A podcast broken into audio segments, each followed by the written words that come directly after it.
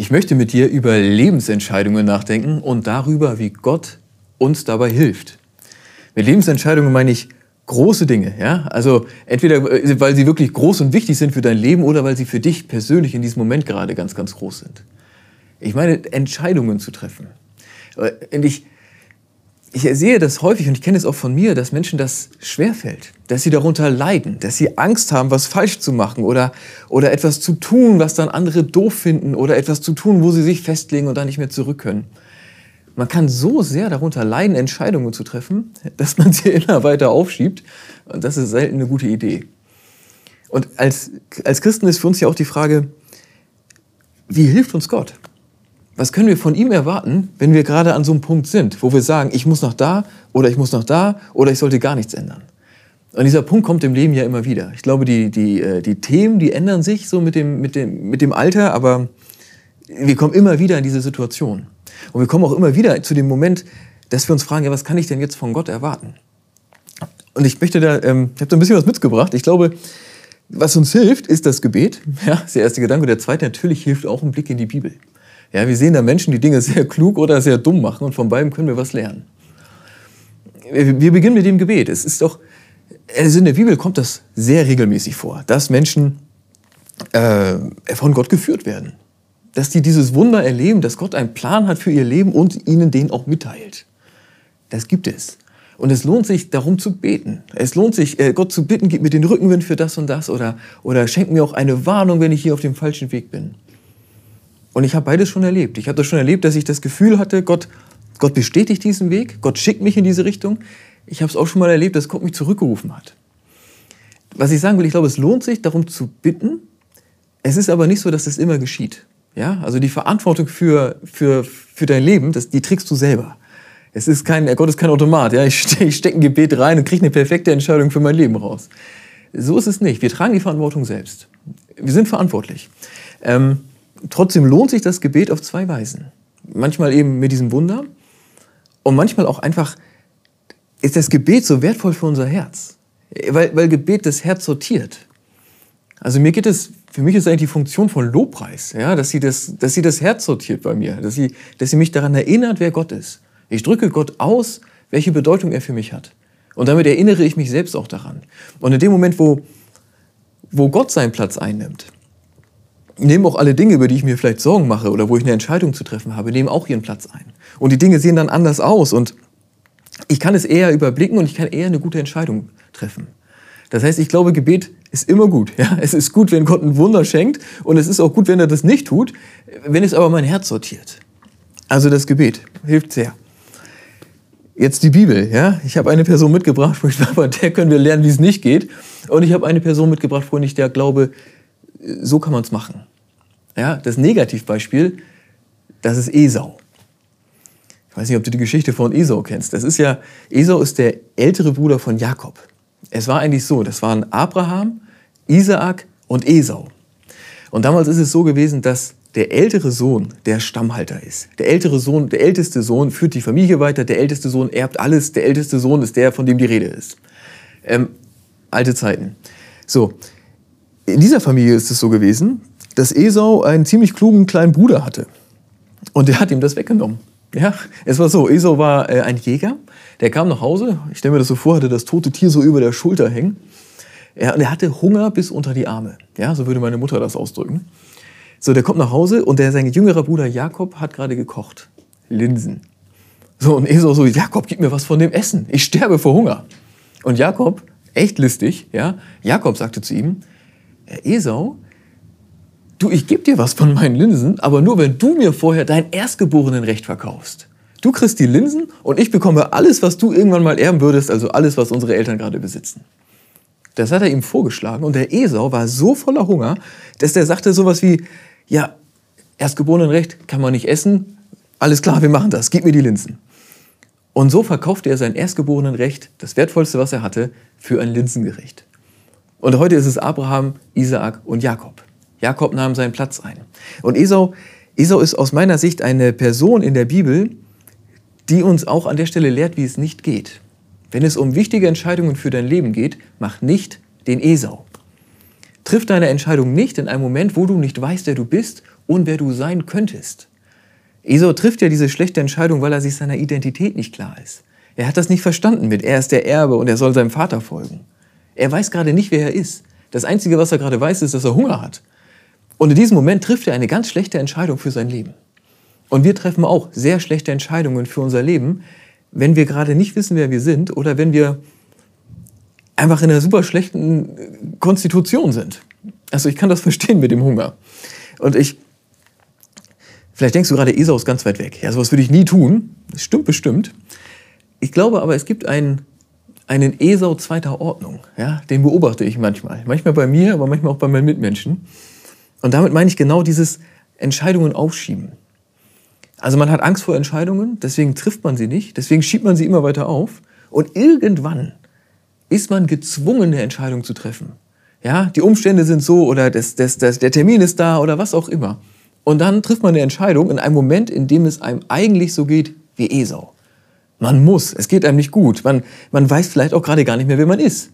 Das heißt nicht, dass man immer Mist entscheidet, dann in der Situation. Das heißt aber trotzdem, dass es schlechter ist, als es sein könnte. Ich glaube, es ist gut, es nicht, ich glaube, es ist gut, Esau zu haben im Kopf, so mache ich es nicht. Ja? Das Gebet ist wichtig, Esau ist das, was ich vermeide. Ich mache nicht den Esau, ich mache es lieber wie David. David ist das Positivbeispiel. Ähm, die Geschichte von David und Goliath meine ich. Hast du bestimmt schon mal gehört. Es war damals so, die äh, Israeliten, also das äh, Volk, zu dem David gehörte, hatte Krieg mit den Philistern. Die Heere haben aber gerade nicht gekämpft, sondern jedes Heer stand auf so einem Hügel. Und David war eigentlich so jung, dass er noch nicht zu den Soldaten gehörte. Er wurde hingeschickt von seinem Vater zu den Brüdern, so ein, so ein Lunchpaket bringen. So, und er steht da so ne, zwischen den Soldaten, hat seinen Brüdern das gerade gegeben. In dem Moment tritt der Goliath bei den Philistern aus dem Heer heraus und, und verspottet alle. Ja? Und, und er sagt, ihr seid alle doof, ihr seid alle schwach, euer Gott ist sowieso doof.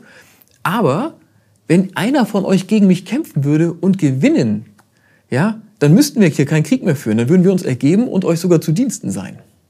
Das sagt der Goliath. David hört das. Und dann, das ist ganz spannend, ja dann, dann geht er zu den Soldaten. Und er fragt ja, warum, warum kämpft denn keiner gegen den? Und die Soldaten so, Junge, hast du sein riesiges Schwert gesehen? Er ist so stark und so mächtig, wir haben alle Angst vor ihm. Und David so, ja, okay, großes Schwert, okay. Hm. Und, und was kriegt man denn, wenn man gewinnt? Die Soldaten, ja, wenn man gewinnen würde, dann, dann der König macht dich reich und der, der, man wird sogar die, die, die Prinzessin zur Frau bekommen. Es sind andere Zeiten, andere Sitten. Ich hoffe, du hältst das aus. Und dann überlegt David kurz und sagt, okay, ich mache das. Ja? Ich mache das, denn der Gewinn ist riesig und ich habe eine gute Idee, wie ich ihn besiegen kann. Ich nehme eine Steinschleuder. Ich bin ein sehr, sehr guter Schütze. Und ich nehme fünf Steine mit. Das finde ich ganz spannend. Das ist in der Bibel beschrieben. David holte sich fünf wunderschöne Steine vom, vom Fluss, die glatt geschliffen sind, die man sehr gut in diese Steinschleuder reinlegen kann. Das ist so eine Wurfschleuder, ne? nicht so eine Zwille, sondern so eine Wurfschleuder, wo man den Stein reintut. Und wenn man das kann und im richtigen Moment loslässt, dann fliegt das sehr genau. Wer seine Steinschleuder beherrscht, hat eine Distanzwaffe. Und ein, ein, ein ganz junger Mann, der sehr beweglich ist und sehr viel Übung hat mit einer Distanzwaffe, ist natürlich irre gefährlich für so einen Goliath. Ja, was, was ich sagen will, die Geschichte von David und Goliath, die läuft oft unter Wundergeschichte. Aber eigentlich ist es die Geschichte eines ganz jungen Mannes, der eine mutige, aber kluge Entscheidung trifft und sie beherzt um, durchsetzt, also umsetzt. Ja, David geht seinen Weg. Und ich glaube, wir können eine Menge davon lernen. Wir können eine Menge von David lernen, wenn es darum geht, gute Entscheidungen zu treffen. Und auch wenn es darum geht, Lebensentscheidungen zu treffen.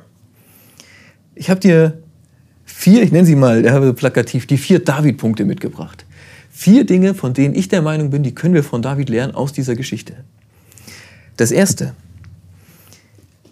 du musst eine Entscheidung treffen, eine Lebensentscheidung oder etwas anderes, was dir ganz wichtig ist. Triff eine Entscheidung, die zu deiner Identität passt. Ja, mach es nicht so, so, wie, so wie Esau. Entscheide irgendwas, obwohl es nicht zu deiner Person mach, passt. Mach es so wie David. Entscheide etwas, das zu deiner Identität passt. Zu dem, was du bist, zu dem, wie Gott dich begabt hat. Und auch zu dem, wer du sein möchtest. Und bei David ist es so. David ist, David ist beweglich. David ist ein sehr guter Schütze. Das hat Gott ihm gegeben. Und für David ist es ganz wichtig, er möchte nicht der kleine David bleiben, sondern der große David werden was er da tut, ist sehr mutig, aber es passt zu seiner Identität. Es passt zu dem, was Gott ihm gegeben hat und es passt zu dem, zu dem, wie sein Leben weitergehen soll. Deswegen tut er das. das. Das ist das Erste. Das Zweite ist, stimmt der Zeitpunkt. David klärt alles. Er erklärt, warum die Leute nicht kämpfen. Er erklärt, was es zu gewinnen gibt. Er denkt kurz nach und merkt, es passt zu mir, das zu tun. Ich kann das. Und dann tut das auch. Ja? Hätte David gesagt, ich, ich denke jetzt noch mal drei Wochen drüber nach so, und dann komme ich vielleicht wieder und dann werdet ihr sehen und so weiter. Bis dahin wäre irgendein anderer, ein richtig erwachsener Soldat auf die Idee gekommen, ich nehme eine Steinschleuder. So, kann ich doch auch, was der Bengel kann. Nee, nee, jetzt ist die Tür offen und jetzt geht David durch. Und bei uns ist es nicht oft ja nicht so, dass es jetzt einen Tag gibt, wo die Entscheidung fällt, fallen muss so. Aber es ist auch so, wenn alles geklärt ist, wenn du weißt, was du wissen musst, dann, dann geh den Schritt. Dann mach eine Entscheidung, denn die, die Tür geht auch wieder zu und es gibt einen zu spät. Nicht immer, aber doch ziemlich häufig. Stimmt der Zeitpunkt. Der dritte, das dritte, welches Risiko willst du eingehen? Hier bei David ist dramatisch, ja? es geht um Leben und Tod und so weiter. Aber für David ist, er, das ist ein erhebliches Risiko. Natürlich könnte er diesen Kampf auch verlieren. Aber er hält das Risiko für überschaubar. So er, er ist sich sicher, dass er gewinnt. Und für ihn ist das Risiko, dass er ein Niemand bleibt, ja, das ist für ihn schlimmer. Und deswegen geht er dieses Risiko bewusst ein. Und ich glaube, dass wir das auch müssen. Es geht zum Glück selten um Leben und Tod. Aber egal, was wir entscheiden, alles, was wir entscheiden, das auch ein bisschen Bedeutung hat, das hat auch ein Risiko. Immer. Ja, selbst wenn du, wenn du es ganz klein machst, ja, gehe ich in das Konfliktgespräch, ja oder nein? Wenn ich es nicht tue, riskiere ich, dass die Beziehung darunter leidet, dass ich es nicht tue. Wenn ich es tue, riskiere ich, dass die andere Person blöd reagiert oder ich mich schlecht ausdrücke, dass es auch irgendwie schief geht. Ich, ich, ich glaube, wer in seinem Leben sagt, ich will gar kein Risiko eingehen, der ist mit dem Leben eigentlich fertig. Denn das Leben ist gefährlich. Immer. Das heißt, meines Erachtens, eine gute Entscheidung zu treffen, dazu gehört ein Risikomanagement dass ich, so nennt man das in der Geschäftswelt, vielleicht kein guter Ausdruck, aber dass ich mich selber frage, welches Risiko will ich eingehen? Alles hat ein Risiko. Ich entscheide mich dafür, welches Risiko ich eingehe. Und das tue ich dann auch. Bei David war es natürlich bemerkenswert. Deins ist sicher anders. Aber auch du musst, wirst sehr wahrscheinlich ein Risiko eingehen müssen auf deinem Weg. Und das vierte, ja, tu es mit Herz. Also, die Entscheidung ist gefallen. Dann, dann setz sie auch beherzt um. Also als David da sozusagen dem, dem Goliath entgegenging, ja, und Goliath sein, äh, seine große Waffe da aus der Scheide zog, so. Ja, und auf David losmarschierte, da hat der David ja nicht angefangen zu jammern, so, boah, wäre ich mal doch zu Hause geblieben oder so. Sondern in dem Moment nimmt David sich den Stein. Ja, und dann, dann tut er, was er sich vorgenommen hat. Wenn du eine Entscheidung getroffen hast, dann setzt sie auch beherzt um. Verschwende deine Energie und dein Herz und dein, dein Fokus nicht mit Grübelei sondern setz ein, was Gott dir gegeben hat. Und ich bin mir sicher, dass deine Lebenssituation anders ist als die von dem, von dem jugendlichen David damals. Aber ich vermute stark, dass es, Themen, dass es Themen gibt in deinem Leben, wo du eine Richtung einschlagen möchtest. Wo eine Entscheidung zu treffen ist. Eine große oder eine kleine. Auf jeden Fall etwas, das dir am Herzen liegt. Und ich bin der Meinung, dass, ja, dass Gott uns, dass wir von Gott hier Hilfe erwarten können. Und dass es vielleicht gar nicht so kompliziert sein muss, wie es sich manchmal anfühlt. Ich glaube, bei Gott kriegen wir Hilfe für wichtige Entscheidungen. Durch das Gebet, zweimal, ja, es lohnt sich, um das Wunder zu bitten. Gott, lass mich was sehen, gib mir Rückenwind oder warne mich. Es lohnt sich darum zu bitten. Ich freue mich für dich, wenn Gott dir dieses Wunder schenkt. Aber wenn er es tut, ist es ein Wunder und nicht der Normalfall. Der Normalfall ist, dass du für dein Leben selber verantwortlich bist und die Entscheidung selbst treffen musst. Ja, aber trotzdem ist Gebet gut, denn Gebet sortiert das Herz. Gebet erinnert uns daran, dass nur Gott Gott ist und sonst niemand. Und dann treffen wir schon deshalb bessere Entscheidungen. Und Esau ist unsere Warnung. So machen wir es nicht, ja? Ja, wir treffen keine Entscheidung, die nicht zu unserer Identität passt. Und wir treffen sie auch nicht, ich sag mal, aus einer ganz schlechten Emotion heraus, ne? einfach nur Hunger. Wir sollten sie auch nicht treffen wie der Esau zweiter Ordnung, der sich durch die Zeit in die Ecke treiben lässt und die Entscheidung erst trifft, wenn es gar nicht mehr anders geht. Wir machen es nicht wie Esau, wir machen es lieber wie David. Wie David, ja? Wir treffen eine Entscheidung, die die zu der, zu der eigenen Identität passt, zu dem, was Gott dir gegeben hat und zu dem, wie du auch sein möchtest und dich entwickeln möchtest. Triff die Entscheidung zur richtigen Zeit. Triff die Entscheidung, auch welches Risiko du eingehen möchtest. Ein Risiko gibt es immer. Wähle das aus, was deins ist. Und dann setz es beherzt um. Wenn du unterwegs bist, na, dann zieh es auch durch. Ich wünsche dir, dass, was auch immer gerade vor dir liegt, ich wünsche dir, dass äh, ja, dass du da mit Gottes Hilfe einen, einen guten Schritt gehen kannst. Amen.